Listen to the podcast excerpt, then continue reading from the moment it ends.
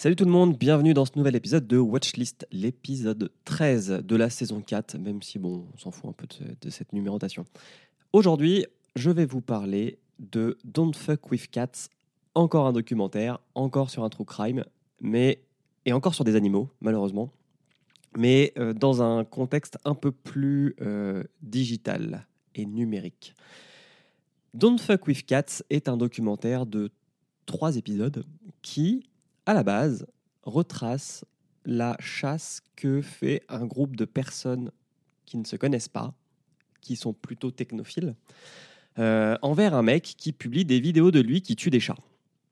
D'où le titre Don't Fuck With Cats. Donc, la plupart de ces gens sont américains et euh, ils se font un petit groupe, euh, un petit groupe Facebook et ils essayent de trouver avec leurs moyens qui est cette odieuse personne qui tue des chats.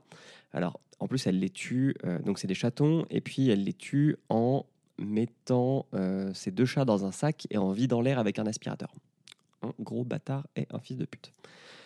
En fait, la traque donc commence et les gens en fait se rendent compte très vite que le tueur de chats est peut-être dans le groupe Facebook. De fil en aiguille, ils vont se resserrer, faire un groupe un peu plus privé. Il va y avoir des- d'autres personnes qui vont se mêler à cette traque parce que cet Internet, ça va devenir too much. Mais aussi, le documentaire est pas mal parce qu'il nous questionne sur est-ce que le groupe qui a traqué cette personne, et donc nous aussi en regardant ce documentaire, on n'a pas contribué à créer ce tueur. Parce qu'en fait, ce tueur, donc c'est Luca Rocca Magnotta, connu sous le nom de- du dépeceur de Montréal, qui est un pauvre type qui euh, cherchait la gloire en fait et euh, qui a essayé de faire euh, de l'acting, qui n'a pas réussi à percer, qui a fait un peu de porno, je crois, et puis en fait, qui a trouvé, je vais appeler ça un filon, dans le meurtre d'animaux, et puis après le meurtre d'humains, quoi. Et en fait, euh, c'est assez. euh, alors, c'est totalement morbide. Si euh, vous êtes sensible à la condition animale, alors rien n'est montré, pratiquement rien n'est montré par rapport aux vidéos, soit de meurtre de chats, soit de meurtre tout court d'humains.